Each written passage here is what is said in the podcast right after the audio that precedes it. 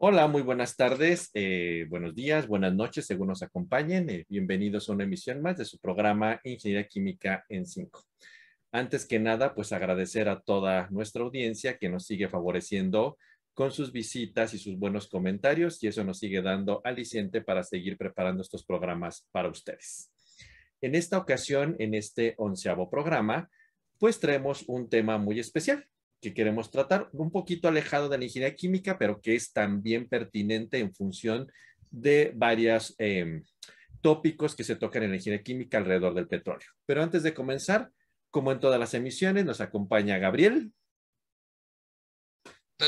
Hola, ¿qué tal a todos? César. Hola. Eduardo. Hola, saludos a todos. Y Juan José. Hola, ¿qué tal? Saludos a todos.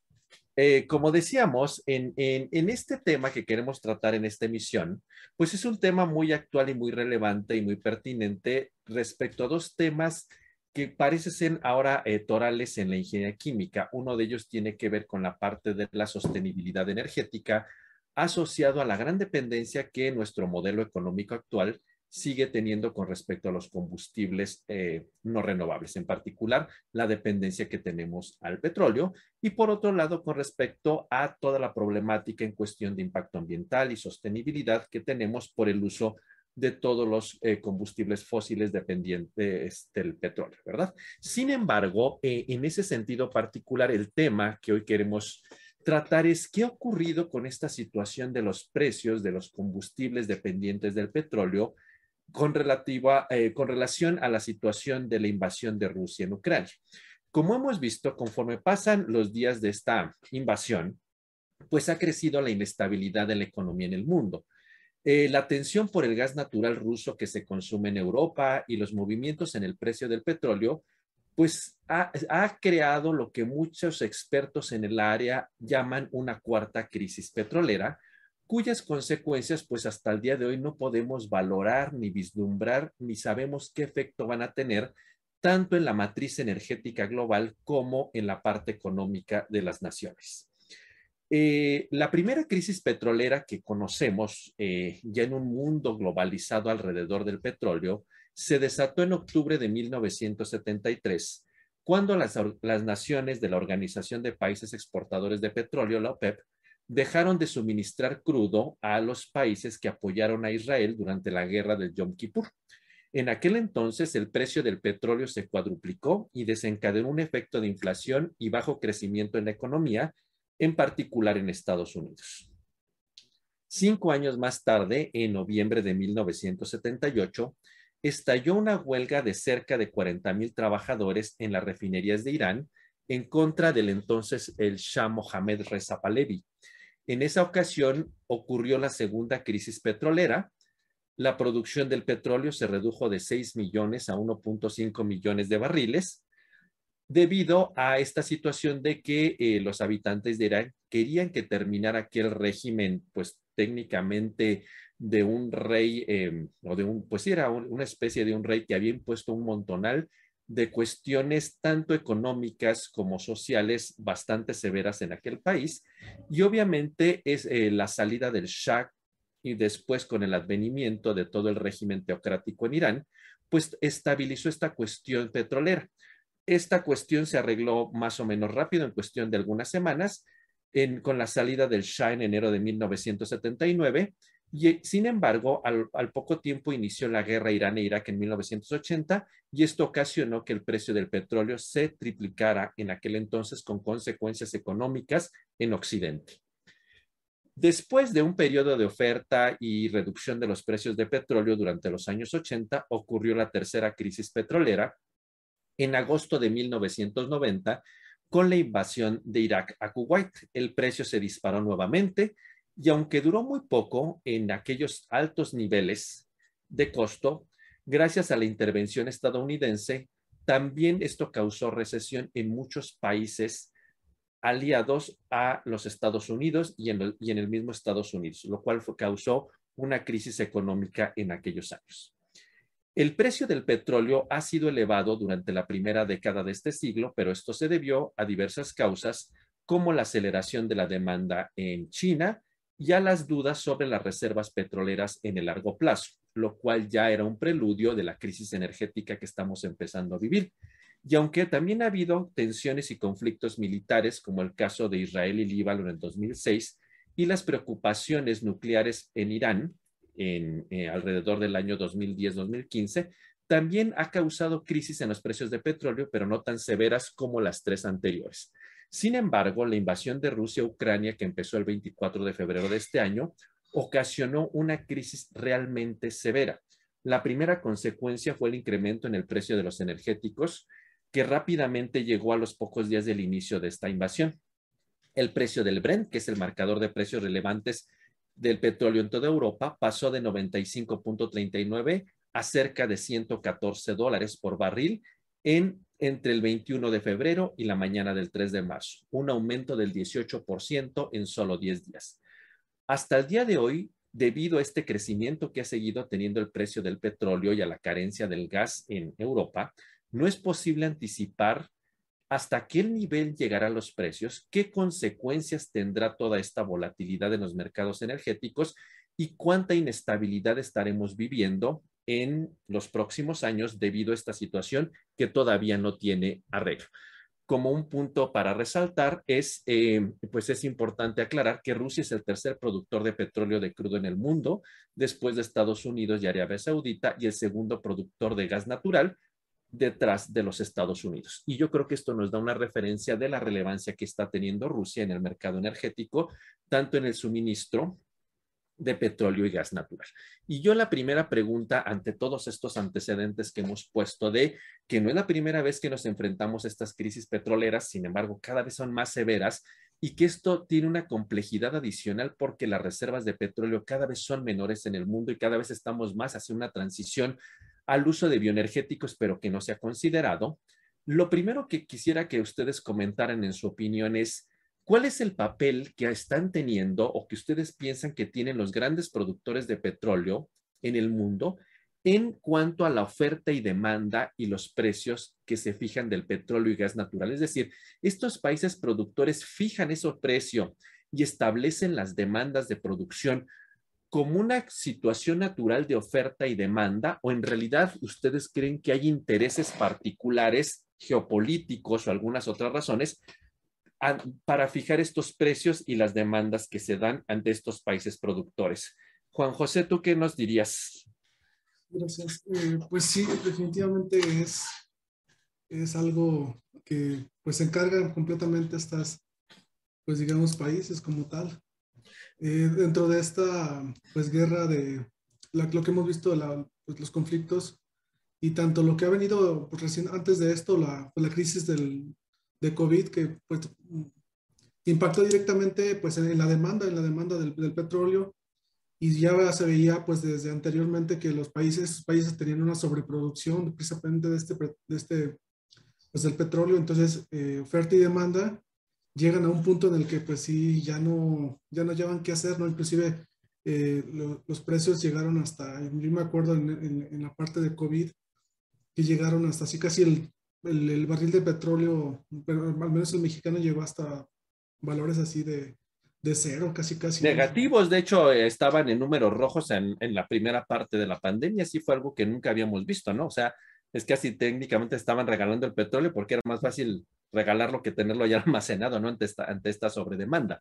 Y entonces, en ese sentido, César, ¿tú opinas que lo que debería ser una cuestión como natural oferta-demanda está regido por otros factores más complejos? Híjole, Gabriel, es un tema súper interesante toda esta parte de la geopolítica como tal. Eh, si nos vamos a información empírica, la oferta y la demanda es lo que regiría eh, tal cual el mercado, los precios y estarían regulados. Eh, ya si nos vamos un poquito más a temas, digamos, hasta tintes conspiranoicos, puede haber de alguna manera quien maneje por detrás intereses particulares que rijan todo esto. Pero lo que sí es evidente y sí quisiera resaltar en todo este, este tema es que sí se aprendieron de las crisis energéticas que, que, mencionaste como preludio. Yo creo la más importante es la, de, la del 73 como tal, porque justamente de ahí se aprendió que los efectos no son inmediatos, ¿no? No es como que dejo de suplir, eh, dejaron de suplir eh, a los países eh, occidentales el petróleo como tal y luego, luego hubo un impacto económico, sino a lo largo del tiempo este impacto fue permeando como tal. Digo, el efecto, si no me equivoco, fue en octubre del 73 y hasta mediados del 74 fue cuando se cuadruplicó el precio como tal. Entonces, eh, justamente todo este efecto lo vamos a ver en un futuro como tal. Y para ser concreto con la pregunta que me hiciste, Gabriel, yo diría, y, y mojándome un poquito, sí hay intereses particulares de alguna manera que rigen eh, eh, estos precios como tal digo, externo a esto que les digo que sí, pues claramente datos empíricos nos van a decir que la oferta y la demanda son las que rigen estos precios. Pero ahora sí que me gustaría tener la información de quién es y cómo mueven los precios por detrás, ¿no? Pero pues, justamente no, es algo que sí desconozco. Que es como complejo, ¿no? En ese sentido. Y, parecería ser que el, que el precio del petróleo y la demanda del petróleo parece ser que es una moneda de cambio para la estabilidad eh, geopolítica. No sé tú qué opinas de eso, Lalo. Sí, no, totalmente, digo, ahora eso, eso de, del, del, más allá a lo mejor del valor del oro y del dólar, pues el petróleo es súper, súper importante porque al final de cuentas todos esos cambios en los precios del petróleo en realidad pues no los pagan los, los grandes productores ni los grandes gobiernos, digo, los pagas tú cuando vas y compras tus donitas bimbo o los pagas tú cuando vas y, y compras en sí mismo la gasolina. Sí, este, yo, yo creo que... Uh, es, esta parte de, de, los intereses más allá, yo, creo que es claro, ¿no? O sea, todo, todo el cerco político, económico que le, que le pusieron a Rusia, a Rusia y que Rusia les cortó un montonal de canales energéticos, gases, petróleo y demás, y que a final de cuentas Estados Unidos intentó entrar a, a suplir a estos países de la Unión Europea pues les pegó porque al final de cuentas pues Estados Unidos tuvo que agarrar petróleo de algún lado para, o energía vamos a decirlo así, englobarlo, de algún lado para mandarlo a Europa y eso incrementó los precios en los energéticos en Estados Unidos, en Europa por supuesto y eso, o sea, estamos llegando a un punto en el que por, por las decisiones que a lo mejor probablemente no las alcanzo a entender y no sé si a lo mejor ustedes las entiendan de, de, de estas cuestiones geopolíticas, pues al final de cuentas se, paga en una inflación así bárbara y una recesión que parece ser que ya estamos o que estaremos. O sea, yo creo que, yo creo que muy pocos de los que, que, pagamos las consecuencias de esto a, lo mejor alcanzamos a entender o tenemos el panorama claro de,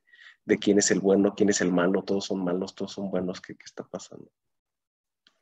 Y en ese sentido, Gabriel, eh, ¿por qué tú, tú crees que eh, en esta situación como que los países árabes, que son grandes productores de petróleo, se han mantenido muy al margen? Eh, básicamente, bueno, aquí es una pregunta, pues ahora sí un poco difícil. Yo creo que es, también hasta un tanto especulativa, por decirlo así. Eh, yo creo que se han mantenido un tanto al margen por el hecho de que honestamente les conviene. Sí, el hecho de que Rusia por cierto, para allá el año 2021 fue el segundo productor de petróleo a nivel mundial, producía 9.7 millones de barriles y de repente lo aíslen, pues obviamente no van a meter las, las manos por, pues por Rusia, están sacando un competidor fuerte del mercado, entonces yo creo que el hecho de que ahorita los países árabes estén un tanto al margen es básicamente por ese, ese beneficio. Muchos de los compradores ahora sí de, de, Rusia, pues se han ido a los países árabes, lo que los, los ha beneficiado. Entonces, yo creo que por ahí va el, el asunto, de, que se han mantenido un poquito al, al, margen. Digamos, es como una red compleja de o le metemos zancadilla a uno para ganar tener ganancia a otros, ¿no? Por sí, sí, de, de, de, algún modo, ¿no? Pero en un escenario geopolítico y social muy complejo, ¿no? No es tan trivial decir, bueno, saco uno para ganar yo porque esto ya me enreda acá otras cosas, ¿no? Entonces, no es tan trivial eso, ¿no?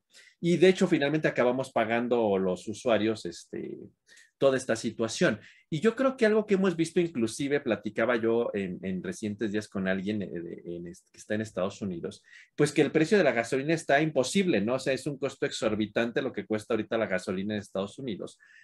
Y entonces, pues la gente lo atribuye a la guerra entre Ucrania y Rusia y pues a malas decisiones de Biden que no ha sabido, pues no ha tenido, parece ser un liderazgo fuerte. Nosotros no vivimos allá ni podemos opinar, pero bueno, esa es la opinión de la gente que vive en Estados Unidos, de algún sector, ¿no?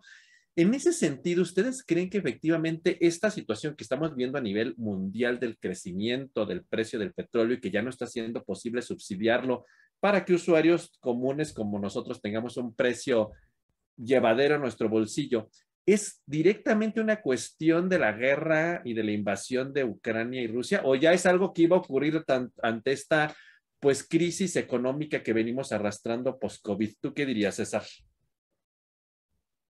Justamente no sé si Gabriel era... Gabriel, ¿ibas a tú a comentar algo? Sí, eh, de hecho es una pregunta bastante interesante. Yo creo que sí es un efecto directamente de la guerra. Por ahí había estado revisando antes de, de, esta charla, pues ahora sí lo que era el índice S&P 500 de, Estados Unidos, que es el índice de las 500 empresas, que engloba las 500 empresas más importantes de, de Estados Unidos y ya ha tenido una caída del 15%, la mayor en muchos años. Y de hecho justamente coincide con, pues, con la guerra de, de Rusia. Sí, justamente se ve el pico cuando empieza por ahí de enero, febrero, que empiezan a caer el, índice. Entonces, este, eh, y bueno, aquí cabe, cabe resaltar que incluso, de, bueno, dentro de esas empresas, pues están las empresas petroleras. Entonces, yo creo que eh, la guerra de, de Rusia y Ucrania ha afectado bastante, más de incluso de lo que pudiera parecer. Y en ese sentido, César, un poco completando la idea de Gabriel, era, entonces tú también pensarías que es una consecuencia directa o ya, o ya veníamos arrastrando esto que iba a llegar un día. Yo difiero un poquito Gabriel, yo creo que claramente ya venía, ya es una inercia que, que, pudo haber catalizado lo que es eh, esta transición energética que tanto queremos como tal, pero ya es un efecto, como lo comentó en su inicio JJ, eh, que ya veíamos desde la pandemia, que ya veíamos desde antes, eh, yo no, no, se lo atribuiría como tal a, la guerra. Eh, ya hemos tenido muchas cuestiones que, que, van, digamos, se van sumando pues a, a, que existe esta crisis energética, desde pues que se están acabando yacimientos, que la exploración para nuevas energías, hay muchas, muchas cuestiones que se han venido arrastrando, como lo digo, y no, justamente yo creo que sí ha abonado, pero ya era una tendencia clara a que iba a suceder. O sea, estamos en, esa parte de crisis energética ya muy marcada. Yo recuerdo hace como unos 10 años, tal vez, que el precio del petróleo también llegó a precios muy exorbitantes, como a 150 dólares por barril. No recuerdo, tal vez hace unos 10 años, tal vez. Y, y, y aquí viene este comentario de que, bueno, en aquel momento como que dijeron la gente que se dedicaba a, los biocombustibles. Es el momento porque esto como que el precio ya se iba a quedar súper arriba y era el momento de que los biocombustibles podrían empezar a ser competibles porque como dice César, parece ser que la falta de reservas de petróleo, cada vez es más costoso extraer el petróleo y refinarlo, pues daba ya margen a, a empezar la transición energética. Pero de la nada los precios bajaron otra vez como a 30, 40 dólares así mágicamente ante esta situación geopolítica que desconocemos, o sea, cuando lo natural era, ya no hay reservas, ya no hay muchas, es muy costoso, entonces ya los biocombustibles otra vez dejaron de ser una opción porque ya no fueron rentables. Entonces, en ese sentido, Lalo, ¿crees que ahora sí es el momento de los biocombustibles o otra vez intereses oscuros nos volverán a jugar algo contra la sostenibilidad que tanto queremos? No, yo, yo, creo que los biocombustibles todavía no. yo pienso que todavía no. Y, y, de hecho, digo, a lo, mejor me, me, voy a regresar un poco, pero es que igual, o sea, yo aquí difiero totalmente con César. Eh, e, es que en realidad aquí habría que, que, diferenciar, o sea, la cuestión de crisis energética, crisis económica. O sea, desde mi punto de vista, todo lo, lo, lo resultante de, del COVID, desde mi punto de vista, resultó en una crisis o a, lo mejor en alguna situación tensa económicamente por la cantidad de, de, de, dinero que se ingresó a Estados Unidos desde la Reserva Federal. O sea, e, eso desde mi punto de vista incrementó un poco la devaluación del dólar y, y, tensó un poco el, el, mercado en Estados Unidos. Y en esta parte que, que, digo que está relacionada, pero puede separarse un poco la crisis energética, sí tiene totalmente que ver esta, e, esta cuestión de, de la guerra de, de Ucrania y, y, Rusia, o sea, el, hecho de que estén especulando con los precios, con quién sí te vende, quién sí te compra, quién no, o sea, creo yo que ha incrementado mucho esta, esta cuestión, ves, yo creo que esa parte, y sobre los biocombustibles, híjole, no, o sea, eh, pues es que en realidad los requerimientos energéticos son para ayer, son para mañana, entonces, o sea, las plantas tendrían que estar ya, pues ya operando y si no están ni construidas, o, al menos no para las grandes capacidades que necesitamos, pues yo creo que, pues yo creo que no.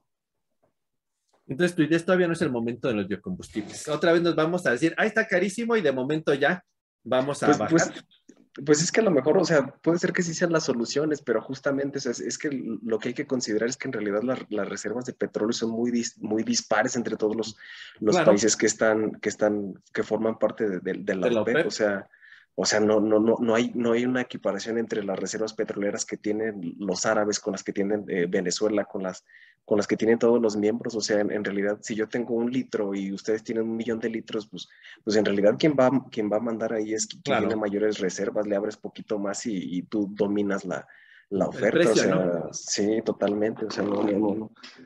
O sea, yo creo que ahorita es como la especulación, ¿no? O sea, que, que, que existe al interior de, de las ofertas y las demandas.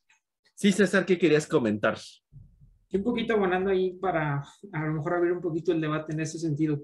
Eh, justamente no es que, bueno, la tendencia en la demanda de los combustibles fósiles va al alza, ¿no? O sea, siempre ha ido al alza y aunque estemos supliendo con energías renovables y con cualquier tipo de energía, lo que es el porcentaje de, de, combustibles fósiles siempre se ha mantenido, ¿no? De que de alguna manera se requiere cierta cantidad para suplir toda la cantidad de energía que requiere el mundo como tal. Yo me refiero a que sí ha habido crisis energética justamente por todas estas tensiones geopolíticas, justamente como lo mencionas, ahorita que lo mencionaste, Lalo, por todas las guerras, intervenciones que ha habido eh, para conseguir y tener, digamos, esta seguridad energética. Y justamente, clara, o, claramente Estados Unidos previó todo esto desde hace tiempo, ¿no? O sea, como tú mismo lo mencionas, previó, hizo sus, sus investigaciones sobre el fracking, hizo muchas cuestiones eh, abordando el, tema de la crisis energética como tal. A mi parecer ya lo fue abordando desde antes porque ellos prevenían que en un cierto tiempo, si no es que se fuera a acabar, sí de alguna manera tenías que buscar soluciones al problema como tal. Me refiero a que no se fueran a acabar los combustibles de origen fósil. Entonces yo creo que sí es una crisis que como, mientras no bajemos toda la demanda, mientras no seamos tan dependientes de la energía como tal, vamos a estar abonando la crisis y no creo yo. Sí abona, vuelvo a insistir, sí, ahí, sí abona la parte de, la guerra como tal, pero no creo que sea el, solamente el pilar que, que, que, sostenga toda esta crisis que hay actualmente energética. Y en ese sentido, Juan José, ¿tú pensarías que acabándose la guerra, cuando ésta se acabe, todo se volvería a normalizar o ya no? No, yo creo que la inestabilidad de los precios va a seguir, como lo hemos visto ya esta tendencia desde hace, pues ya bastante, no recuerdo, 10 años, que sigue variando conforme y se agudiza más con las problemáticas que puedan, eh, pues, eh, eh, unírsele como tal, como son las crisis de una guerra o la, crisis del COVID como tal. Pues esta inestabilidad ha, ha creado, pues, pues que los mercados se muevan, toda una estabilidad en los precios, en fin, eh, ha afectado bastante este, tanto, tanto la guerra como los, los propios los precios del petróleo como tal. Entonces sería muy ingenuo pensar, ay, que se acabe la guerra y todo vuelve a la normalidad. No, lamentablemente estamos sujetos a muchas, este, pues, eh, presiones de, de, diferentes lados y cualquier cosa que, que sucede en otros lados, pues, impacta directamente, siempre. Ok, sí, Lalo, ¿qué nos quieres comentar?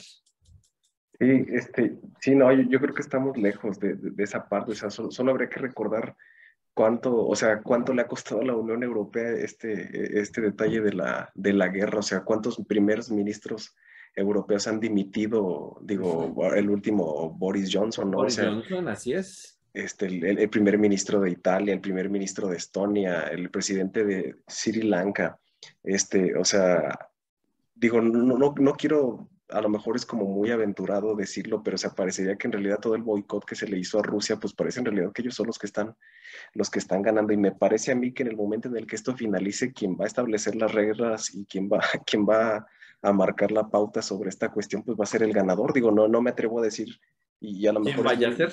Ajá, o sea, es, como muy cruel decirlo porque pues en realidad en la guerra pues nadie gana, ¿no? Pero este, quien, quien resulte favorecido en ese sentido, pues va a ser quien marque la, la pauta, quien marque las reglas de, de, cómo va a estar el juego económico y energético. Entonces, sí va a ser tal vez cuando se acabe la guerra, va a pasar algo, no van a bajar ni va a volver a la versión previa, pero el ganador pues pondrá las nuevas reglas, ¿no? Que no sabemos cuáles sean y cómo nos vayan a favorecer, ¿no? Ni qué cabecitas caigan en el camino, ¿no? Sí, justamente. No sabemos, ¿no?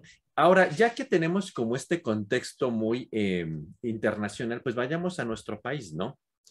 Eh, pues cada día aquí vemos que la inflación económica sube, la gasolina pues no baja bajo para ninguna consecuencias, ¿no?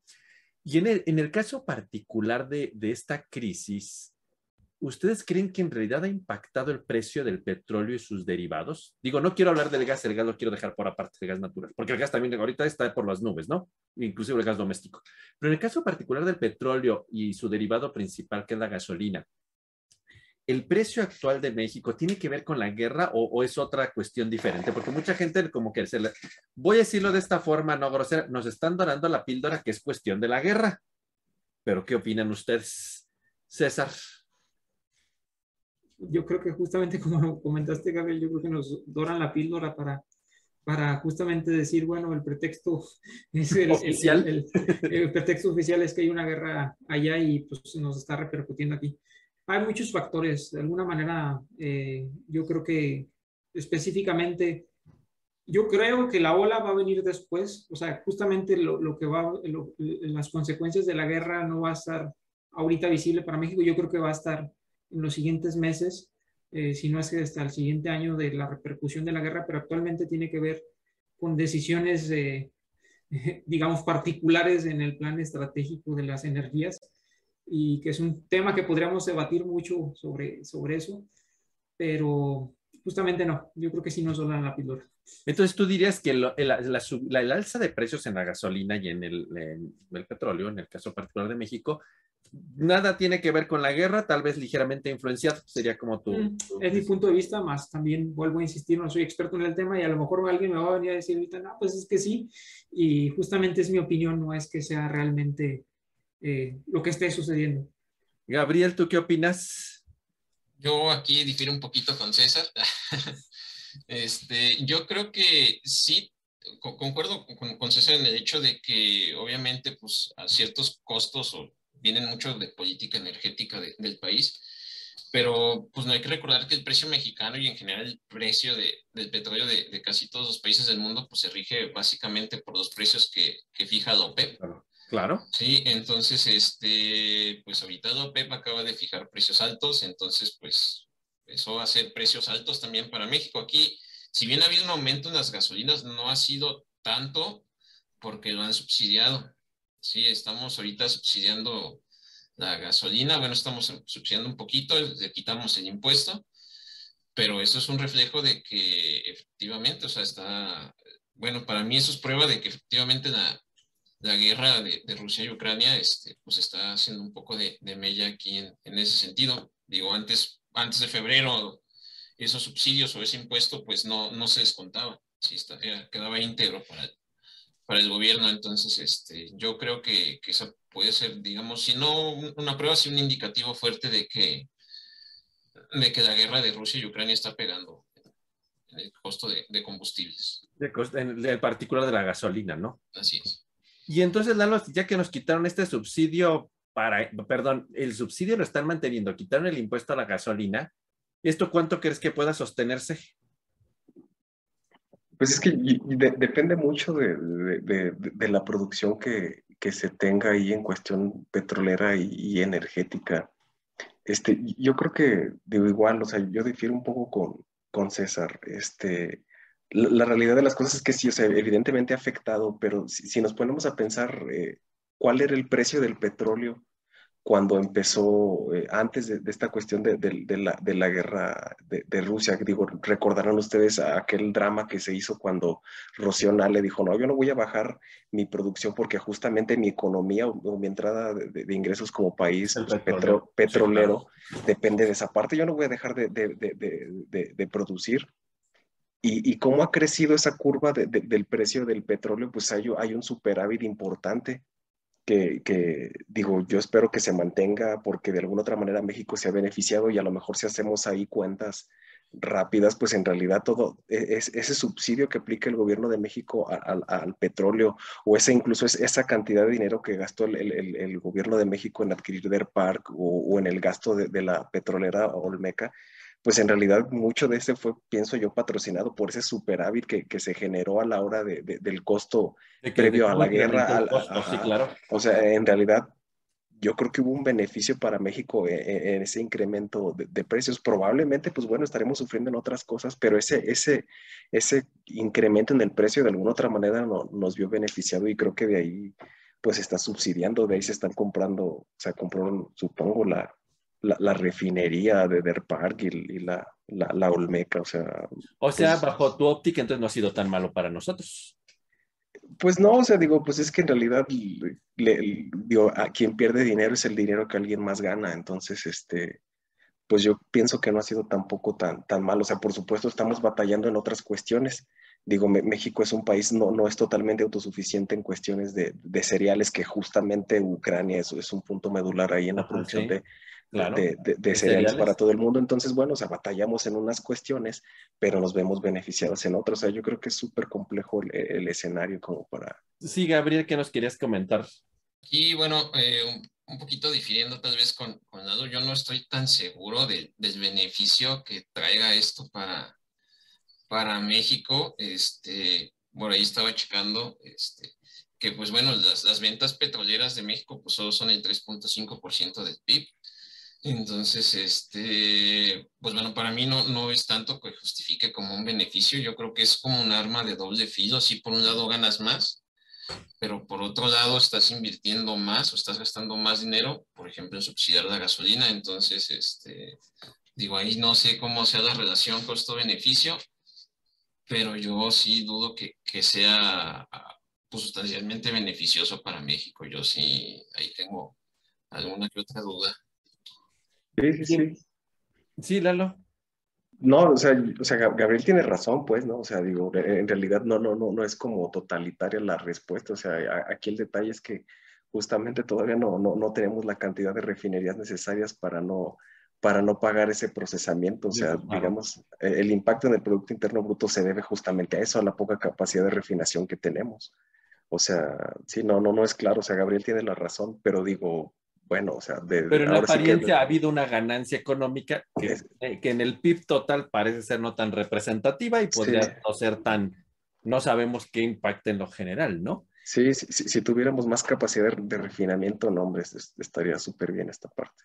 Y en ese sentido, tú que estás cercano a la industria, Juan José, toda esta situación del precio de la gasolina, ¿cómo lo han visto los, la, la iniciativa privada? ¿O qué dice o qué opina? No, pues sí, está incrementándose. Hay una preocupación muy, eh, pues muy, muy, generalizada en cuanto a pues, a dónde va a parar esto completamente, los, los, precios tanto energéticos de la electricidad como de algunos otros sectores, como por ejemplo fertilizantes, de los que yo he sabido que, que ya alcanzan. Pues también la parte como alimentaria, ¿no? Esta parte de los cereales, como decían, también está siendo un problema. Sí, toda esta parte es, es preocupante, pues, para dónde se va a llegar completamente va a haber algún, este, algún subsidio más adelante para esto, que es lo que tiende a hacer pues, el, nuestro, el, gobierno mexicano, no sé. O, o, realmente ya buscar otras fuentes de energía o, de, para, para, poder... Este... Pues el subsidio lo van a mantener, así como hicieron ese pacto de, para que no tuvieran el precio de la canasta básica, ¿no? Que fue algo parecido ante esta situación. Digo, no tiene que ver mucho con el tema, pero digamos es una política muy generalizada en nuestro país, ¿no? De, ya lo hicieron con la canasta básica, ahora están subsidiando un poco la parte del, del, la gasolina, en este caso particular. Entonces, pues no sabemos, pero a la larga pues no sabemos qué puede ocurrir con la economía integral del país, ¿no? No lo sabemos. Sí, pero sí parece ser que en, la, en la, la, la, industria privada está viendo con preocupación esto, porque no hay una solución categórica, ¿no? Que digan, bueno, vamos a hacer esto como una solución definitiva ante esta situación tan compleja que no se va a acabar con la guerra y que parece ser que es algo que se va a ir complicando conforme las reservas petroleras se vayan también agotando, ¿no? Sí, también además mencionar que lo, también esto, esta alza de precios, pues al final de cuentas quien lo termina pagando somos nosotros. Y ya ves que la, y ya ven que siempre el pretexto es, es que ya subió la gasolina. Exactamente. O sea, lo que decían por ahí en algún lugar leía o escuché, ¿no? Que dicen que, bueno, es como natural, crece la gasolina, entonces el transporte, pues impacta el costo de transportación y entonces pues ya todo tiene que subir, ¿no? Alguien lo tiene que pagar al final, ¿no? Pero, pero finalmente pues es como la forma de, de, salir al paso la, la, iniciativa privada ante un incremento, ¿no? Y entonces alguien dice, bueno, que sigan subsidiando la gasolina a precios bajos, pero pues la, la, economía del país no sabemos si lo pueda sostener, ¿no? Entonces es un problema complejo, ¿no? Y entonces eh, entre la crisis energética y la crisis económica, pues es como una espiral de, que no sabemos a dónde vamos a llegar, o no, a dónde podríamos llegar en una crisis realmente severa, ¿no? Eh, la otra parte también es eh, asociada pues al gas natural, ¿no? Que es también algo relevante. También el, si vemos el gas doméstico de nuestras casas, bueno, es una cosa de, de horror, ¿no? O sea, ya literalmente preferimos, este, vamos a acabar con biomasa para cocinar, ¿no? Biomasa sólida para cocinar y bañarnos, ¿no? Parece ser ante el precio eh, desbordado, ¿no? En ese sentido, ¿Qué, opinas tú, Gabriel, en cuanto a qué va a pasar con el precio del gas natural? ¿Qué, opciones tiene México ante esta situación? Híjoles, yo creo que el precio seguirá aumentando. Es un hecho, desgraciadamente, la tendencia del gas natural y el petróleo siempre es este, proporcional, sube uno y sube el otro. Ah, la verdad aquí, pues las opciones que tiene México para evitar la subida uno es subsidio o empieza a, a incrementar sus, sus su producción de gas natural, lo cual veo, veo difícil ahorita con, con la capacidad que tiene. Entonces, este, yo creo que sí digo, si quieren mantener el, el precio del, del, gas natural, lo mejor sería empezar a subsidiarlo, o mejor, entre comillas, porque ahora sí que, que uno no sabe, o sea, sí, el subsidio lo mejor evita que suba el precio, pero al final de cuentas el que termina pagando es, es uno con los impuestos, entonces, híjoles, eso es un poquito complicada esa pregunta. ¿Crees que es entonces en este sentido la cuestión del gas natural igual o más compleja que la cuestión del subsidio en la gasolina derivada del petróleo? Es que dependemos un montón de, de, la infraestructura que, tengamos. Yo, creo que a, final de cuentas, pues somos dependientes de, de todo lo que esté pasando y si, México fuera capaz de producir todo lo que consume, no, pues. Que, en este, en este, ahora sí que en, el mundo globalizado, pues es súper complicado, pues a lo mejor no, no dependeríamos tanto, pero aquí el hecho de que lo que no produces tú lo tienes que comprar. Ah, y si ahorita estamos en medio de la crisis donde se están peleando justamente por el gas que, que, que, que, les mandaba Rusia o, que les está de a poco cerrando la llave a, los países europeos que no le paguen en, su moneda local y tú también tienes que comprar, pues te pones a competir con otras economías. Entonces, eh, evidentemente tiene que, que haber una, una, alza.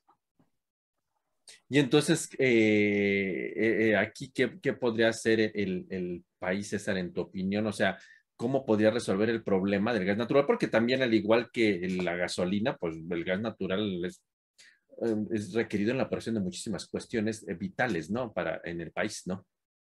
Sí, justamente es muy buena pregunta. Digo, he escuchado aquí los comentarios de, todos y parecen todos paliativos, ¿no? O sea, como eh, buscar las respuestas rápidas a, bueno, vamos a subsidiar y todo esto, pero no hay como que, eh, y justamente yo tampoco sé la respuesta, no es que vaya a pronosticar una respuesta como tal, pero justa, yo creo que México sí tiene capacidad, por ejemplo, en la parte del shell gas, eh, hay mucha, digamos, capacidad, por ejemplo, hablábamos de, de, del gas para cocinar, hay mucha capacidad de, poder suministrar energía a través de eh, energía solar, por decir.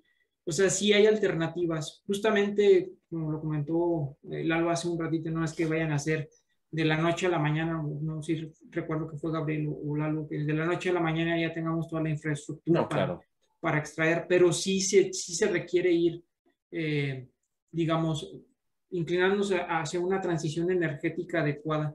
Y esa es parte de la preocupación, más allá de que si vamos a subsidiar o no, o, por ejemplo lo que está sucediendo justamente en Europa en estos momentos, ¿no? Los mayores dependientes del gas natural son Alemania y es la parte de Italia como tal. Y Alemania pues dijo claramente, pues ya no quiero tener esta dependencia, quiero tener seguridad energética como tal. Eh, lo que hay que hacer es transicionar y hay que ver cómo transicionar, les vamos a, a racionalizar el, el, gas que tenemos en estos momentos, pero esto nos va a ayudar a tener la infraestructura, por ejemplo, eh, ya empezaron a, comprar barcos para el gas licuado eh, justamente de los países árabes, si no me equivoco, de Qatar. Vamos a, a, transicionar hacia ese lado, aunque sea más costoso, pero no tener solamente la dependencia de un solo país como tal. Y a lo mejor es a México lo que le conviene, ¿no? Y también tenemos, de alguna manera, cierta ventaja, por ejemplo, tenemos a Venezuela, que ya no sé en estos momentos si es aliado o es o no aliado con México como tal, pero tiene muchas reservas en, términos de combustibles que nos podrían también eh, subsidiar, no subsidiar, más bien vender en, en cierto momento. Entonces, de que hay alternativas en México para, para, esta parte del gas, sí, sí creo que hay alternativas como tal, pero el chiste es ponernos las pilas. Creo que me extendí mucho. No, está bien. Y, eh, eh, abundando un poco a la idea de César, Juan José, ¿tú crees que en México tenemos posibilidad de tener cierta soberanía o independencia con respecto al gas natural o siempre vamos a ser dependientes de alguien? Ah, yo creo que, eh, pues, pues debido a la, como comentaron hace un momento, la, pues lo grande que es el país y los consumos que se tiene, pues sí, pensar en que vamos a suplir completamente las necesidades de gas a, todo el, en todo el país es, es, un reto bastante fuerte. Y pues prueba de ello es que se han hecho pues ya de diferentes este, eh, infraestructura, como comentaba Lalo, que ya se, ya se tiene, pues precisamente para que traerlo de otros lados, porque precisamente nosotros todavía no tenemos la capacidad todavía para poderlo pues producir como tal y distribuirlo también de alguna manera. Entonces, no es, es complicado, no creo que se, se llegue, pero bueno, eh, algunas de las soluciones es pues seguir apostando por esto fósil o como ya hemos platicado en otras ocasiones, hacer la transición a una matriz energética, pues ya de... Es variada, ¿no? Algunos países ya le están apostando completamente a, pues, por ejemplo, ya al hidrógeno como tal, que son, son cosas que ya son de, de mayor escala y que pueden, pues, eh, cubrir de alguna manera esas necesidades, pero todavía estamos, este, pues, nosotros pensando, debatiendo si es bueno, si es malo. Yo creo que ya deberíamos estar actuando y deberíamos estar proponiendo estas tecnologías para poderlas implementar ya una escala industrial. Sí, sí, sí, claro. Y bueno, ya, retomando un poquito como para ir acercándonos al final del, programa, con eh, esto, este, esta plática de, de, esta ocasión fue un poco más entre cuestión económica, política, geopolítica, etcétera. Pero desde su punto de vista como ingenieros químicos y con esta formación cercana que tenemos a la de ingeniería de procesos, y con toda esta visión un poco socio-geopolítica del mundo, en el caso particular de México, ¿qué veríamos como una estrategia integral para poder salir del paso más allá? Quizá ya les empezaron a esbozar, ¿no? Pero que pudiéramos decir ya como entre, entre una base tecnológica, pero obviamente no puede ser independiente de cuestiones sociales, eh, políticas y la geografía mundial. En este caso, por ejemplo, Gabriel, ¿tú qué sugerirías para México desde ese enfoque de, un ingeniero químico, politólogo, sociólogo, geográfico, político, ¿qué solución darías para el caso del petróleo y gas natural? ¿Tú qué, sería tu idea para poder tener cierta soberanía energética? Híjoles, la verdad es que es un poquito complejo. Yo creo que una sola solución o, o una sola ruta no es eh, suficiente. Yo, por ejemplo, ¿qué es lo que propondría? Uno, hacer más eficientes los procesos definitivamente mejorar la, tecnología, empezar a aplicar más técnicas de intensificación, o sea, intentar hacerlo más energéticamente rentables, ¿sí? Dos, intentar diversificar, ¿sí? La, energía del país, no depender solo del petróleo, depender de, por ejemplo, tal vez empezar a diversificar energía hidráulica, eh, este, eólica, solar, empezar a diversificar un poquito eso para, por si afecta en una, pues bueno, tengas este, Ah, pues, las otras que, que, te ayuden, ¿sí?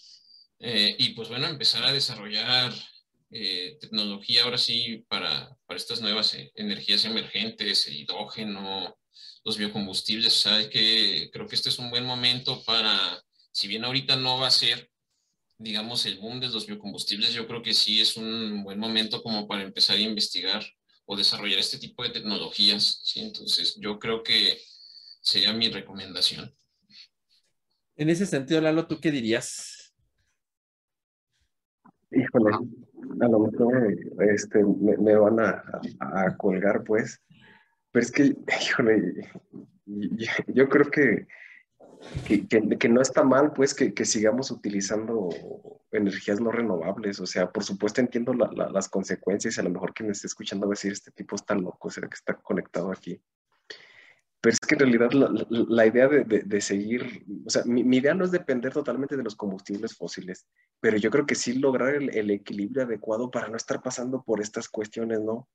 O sea, digo, sin meterme a política y, sin ninguna tendencia, pero todo el mundo criticamos que el hecho de que la refinería, ¿no? Y que, y que para qué gastamos en una refinería hay que apostarle a los paneles solares y hay que apostarle a la energía eólica y no sé qué tantas cosas. Digo, bueno, a ver, y, yo me puedo pensar, digo, Estados Unidos tiene ciento y cacho refinerías, 130, 135, no recuerdo en este momento el dato exacto.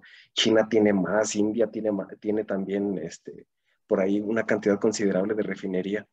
Digo, bueno, a, lo mejor es como muy tonta mi pregunta, pero digo, si, si, si, si en realidad e, es, es, tan malo consumir más allá de los efectos este, ambientales, pero energéticamente debe de, tener una buena razón para que, para que ellos sigan invirtiendo en eso, ¿no? Entonces, a lo mejor sin, sin, sin la preparación necesaria, pero yo digo, pues en realidad no, no está tan mal, pues, ¿no? O sea, que, que tengamos una, una, una buena infraestructura energética para decir, bueno, ¿sabes qué? Mira, ahorita el día está muy soleado, pues bueno, pues conéctale los paneles solares, mira, ahorita está haciendo un viento, pero bien bonito, pues bueno, ponle ahí los, este, los generadores eólicos. Los generadores, pero mira, ahorita tenemos broncas, este, ¿sabes qué? Pues métele ahorita duro a, la refinería, o sea, yo creo que más allá de, de, pelearnos y decir, sí, es que sí construyen más refinerías, no, es que no, pues bueno, o sea, sí, construyenlas y que, que se utilicen cuando se necesiten.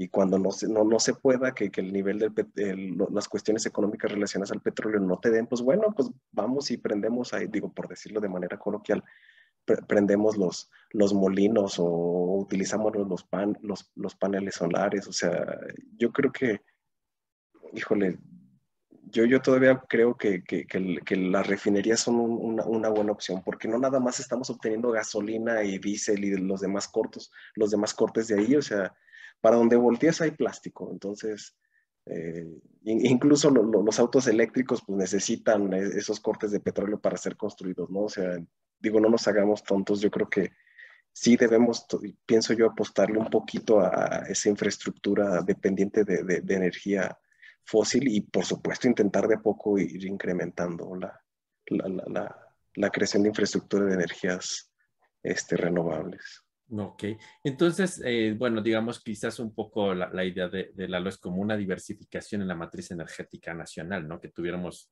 dónde prender y apagar según los requerimientos, ¿no? Eh, eh, en ese sentido, quizás, César, tú que has tenido un poco más de experiencia en el área de la energía solar, eh, ya, esta idea del halo de, bueno, hoy tenemos solo y está nublado, prendan, apagan una cosa, prendan la refinería. ¿Crees que en este momento en México la energía solar, más allá de los biocombustibles que están muy bien estudiados, hay una oportunidad para, para esa matriz energética de la que habla Lalo de diversificarla?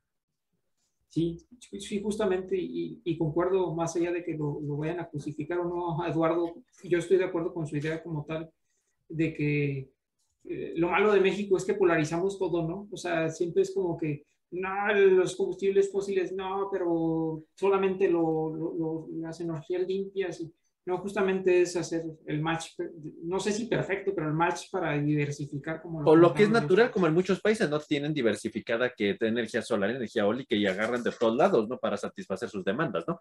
Justamente veía algunos datos, por ejemplo, de Alemania como tal, que, por ejemplo, para las redes de casa, el 47% de suministro de energía eléctrica, el 47% venía de de energías limpias, pero el 12% venía del gas natural, y, o sea, tenían diversificado de alguna manera.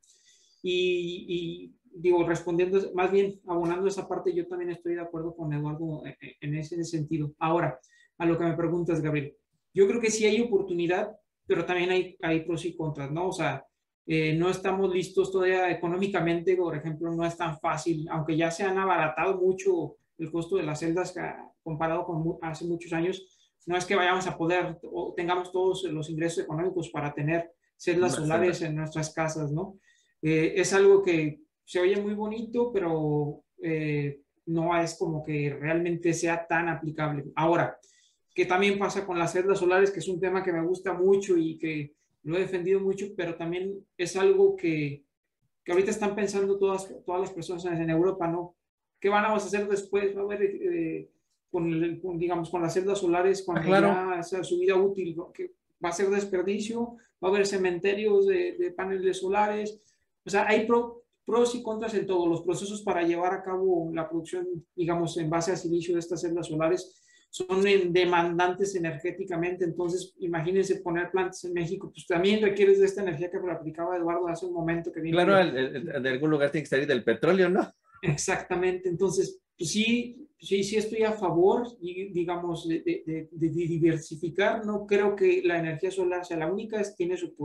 Como México tiene mucha captación, tiene mucha radiación solar, puede ser una alternativa así, justamente, pero hay que diversificar, ¿no? No nada más casarnos con una ni limpias ni no limpias, eh, a mi opinión. Entonces, digamos, parece ser que una opinión generalizada hasta ahorita es que una forma de salir de estas broncas económicas que a veces nos vemos en México en, en, los combustibles principales como es el gas natural y la parte del petróleo sería que tuviéramos la capacidad de una diversificación en la matriz energética, ¿no? En ese sentido, parece ser. Y, Juan José, ¿la industria estará lista para diversificarse a este nivel? Tan de, de, de decir, voy a tener mi generador eólico, mis celdas solares, este, no sé, o sea, ¿estaremos listos en la industria? Pues ya hay muchas tendencias en respecto al, uso, ya, pues prácticamente las políticas han impulsado mucho esta parte de, tener energía pues, renovable o parte de ella, eh, pues que se, eh, obtenga de, forma renovable. Como dice Eduardo, pues tal vez este no sea tan, tan, tan drástico el cambio ya de ya para allá para mañana ya voy a usar este eh, biomasa, por ejemplo, para producir energía, ¿no? Pero sí, paulatinamente se tiene que ir desarrollando y siento que eh, el sector industrial todavía no apuesta tanto a la, la parte de, la, de, obtener energía o de tener algunos recursos para, eh, pues para, su, para su uso y sigue dependiendo mucho de lo, de pues del petróleo, como lo acabamos de comentar.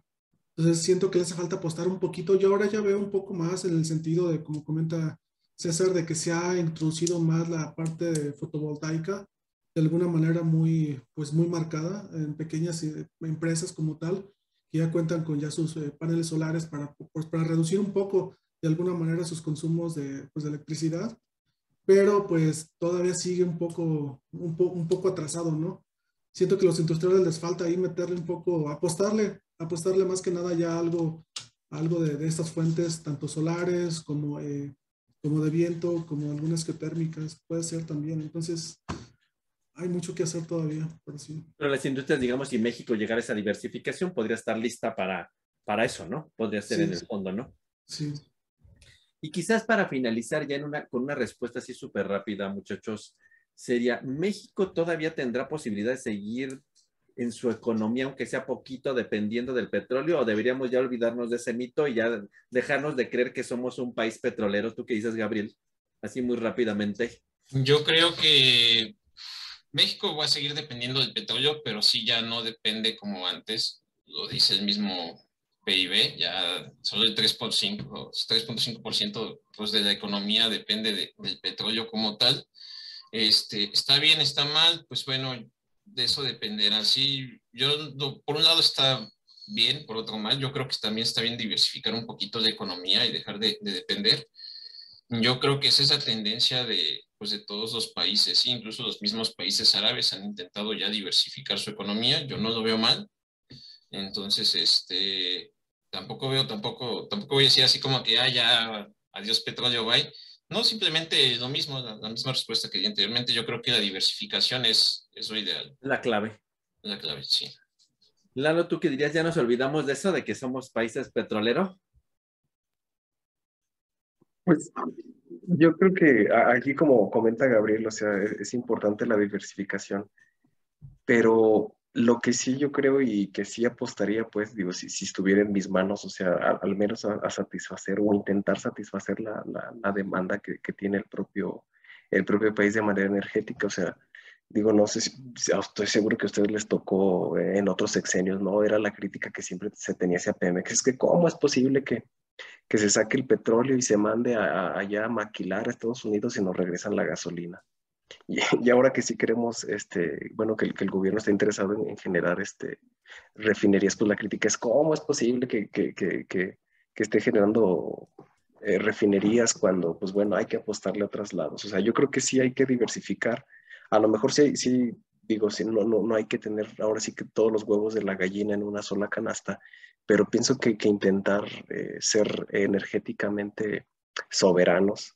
Eh, sería muy bueno, sería muy provechoso. O sea, digo, no, no particularmente depender del petróleo, diversificar en otras áreas, pero sí ser energéticamente totalmente independientes de todo, pues, ¿no? Energéticamente, alimentariamente, este, de todos los aspectos, pues, ¿no? Pero creo que es aislarnos una parte del, del mundo, pero pues sí, o sea, yo creo que no hay que olvidarnos que somos petroleros, hay que utilizarlos de manera adecuada y, pues bueno, ajustarnos a lo que el mundo, lo que el mundo dicte. César, ¿tú qué dirías? Justamente me quedo con la última parte que dijo Eduardo como tal. Yo creo que no hay que olvidarnos justamente que somos petroleros y, apostarle también a, pues como dicen, ¿no? O sea, no, no, no, no olvidarse de esa parte de que antes queríamos que la producción no se refinara, pues aquí el petróleo como tal, y aprovechar esta oportunidad ahora que, que, se está brindando. Pero también concuerdo con, con, lo que mencionó tanto Gabriel como, como Eduardo, que tenemos que diversificar. O sea, no todo, no llamarnos como un país justamente petrolero, pero sí tener, eh, como lo mencionó justamente Eduardo, soberanía energética. Muy bien. Y Juan José, ¿tú qué dirías para cerrar? Sí, el oro negro va a continuar en, nuestra matriz energética por pues, pues, bastante tiempo, hasta que no se, pues, se diversifique como tal, ¿no? Pero bueno, eh, hay que hacer esfuerzos por seguir, por seguir este, eh, pues evitando el uso de combustibles fósiles, ¿no? Por todas las problemáticas que, que hemos comentado que trae precisamente el, el uso de estos, de estos combustibles y pues por fuentes renovables como tal. Entonces espero en algún día podernos depender menos cada, cada día menos este, de, esta fuente del petróleo y del, gas. Pues yo quisiera nada más cerrar con un comentario que recientemente por ahí leí en, en el Washington Post. En una conferencia que dieron en el Instituto Mexicano en Washington, este, pues un experto en estas cuestiones de, de crisis energéticas nos decía que pues México eh, pues tiene un riesgo quizás muy grande o el riesgo más grande que ven estos expertos es en el gas natural. Eh, de acuerdo a, la información que tiene la Secretaría de Energía, pues México importa tres cuartas partes del gas natural que consume y todo proviene prácticamente de Estados Unidos. Entonces, cuando comparamos nuestra dependencia de, consumidores de gas con Estados Unidos con la, con la dependencia que tiene Europa con Rusia, pues hay una diferencia abismal porque dependemos mucho más nosotros de, de Estados Unidos que lo que toda Europa depende de Rusia. O sea, nosotros completamente, si nos cierra la, la, llave Estados Unidos, pues literalmente valimos gorro, por decirlo de una forma eh, coloquial, decían en esta, en esta plática, ¿no? Ahora, otra diferencia es que eh, Europa pues depende de una sola empresa estatal rusa, Gazprom, y en el caso particular de nosotros pues dependemos de un montonal de, de, empresas que nos surten de gas natural a México eh, proveniente de este gas de Estados Unidos. Entonces, esto hace que se complique muchísimo la, cuestión de México al no, al no tener una diversificación en su matriz energética, en su diversificación en la matriz de generación de electricidad y de que haga posible aumentar su producción de gas natural, porque si no, realmente estamos atrapados en una cuestión muy compleja, en lo particular en la cuestión del, del gas natural porque también qué es lo que va a pasar eh, en el largo plazo, eh, la crisis petrolera pues se va a profundizar aún más y esto va a hacer que pues el precio del gas natural suba y entonces el gas de Texas, por ejemplo, pues optará por irse a otros destinos donde se venda mayor precio y no necesariamente sería en, en el caso de México, ¿no? Y entonces en lo particular pues decía un poco como como un comentario a tono sarcástico en esta conferencia en el Instituto Mexicano de Estados Unidos, que pues México en la cuestión del gas natural está atrapado entre dos océanos y Estados Unidos, ¿no? A diferencia de Europa, que parece ser que tiene otras alternativas, ¿no? Entonces, en realidad, la, la, cuestión a la que nosotros llegamos de una manera independiente y que no había querido comentar esta, este, eh, un pequeño resumen de esta ponencia que fue hace como tres semanas eh, y que está ahí en el Washington Post, era pues que en realidad este, la, diversificación de la matriz energética parece ser la solución para México. Y en particular en el caso del gas natural, por la cuestión del gas natural, ¿no?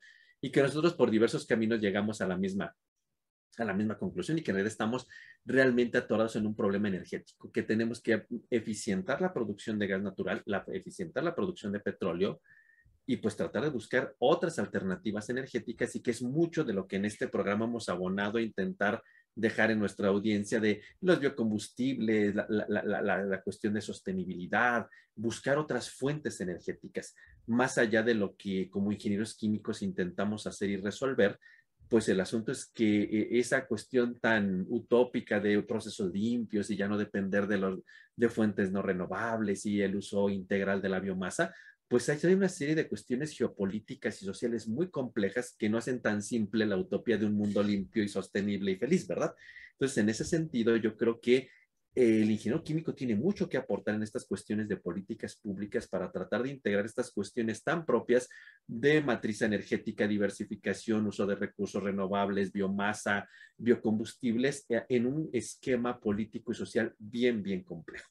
Y quizás es otra de esas áreas raras que a veces olvidamos que los ingenieros químicos tenemos mucho que aportar al hacer políticas públicas efectivas y eficientes y eficaces para el desarrollo integral de una matriz energética en un país como el nuestro, que tiene muchas complejidades y que en realidad los ingenieros químicos tenemos mucho que hacer en estas áreas que a veces no nos gustan tanto, ¿no? Cuestiones de política, cuestiones eh, de alianzas eh, raras entre cuestiones sociológicas y geopolíticas, pero que ahí también son, tenemos mucho que decir los ingenieros químicos para abonar a un desarrollo integral en la, en la soberanía energética, en el caso particular de, de México. Yo creo que es un tema muy interesante, muy polémico, pero es un lugar donde los ingenieros químicos tenemos mucho, mucho que decir y mucho que hacer. Y con esto pues terminamos este programa de, de, de esta ocasión, que, que, ojalá que la audiencia pues comente y opine, es un tema polémico, es un tema interesante y que vean que también es otra área de oportunidad rara, pero también es una nueva área de oportunidad para los ingenieros químicos. Y como ya es costumbre en nuestro programa, para finalizar, pues quisieran decir eh, su palabra final para resumir el programa, Juan José. Para mí el día de hoy sería geopolítica. César. Seguridad energética. Gabriel. Dependencia fósil. Lalo. Crisis energética. Bueno, y en mi caso sería soberanía energética. Pues muchísimas gracias a nuestra audiencia por habernos escuchado. Eh, síganos en todas nuestras redes sociales, Instagram, eh, Twitter. Eh, también nos, pueden escuchar en, nuestro canal de, de, YouTube y también estamos ahí ya en, pues en varias redes sociales, ¿verdad, Juan José? Que tú has sido el encargado. También ya estamos en Apple, según entendí, ¿verdad? También. Y en podcast también. en, Apple. podcast en Apple y también en, ¿dónde más? Spotify. En, Spotify, ok. Y por ahí creo que todavía no tenemos nada en TikTok, pero pronto también te estaremos por ahí para que nos vayan siguiendo. Ya les iremos anunciando. Pues muchísimas gracias y nos vemos hasta la próxima. Saludos, que tengan buen día. Bye. Saludos.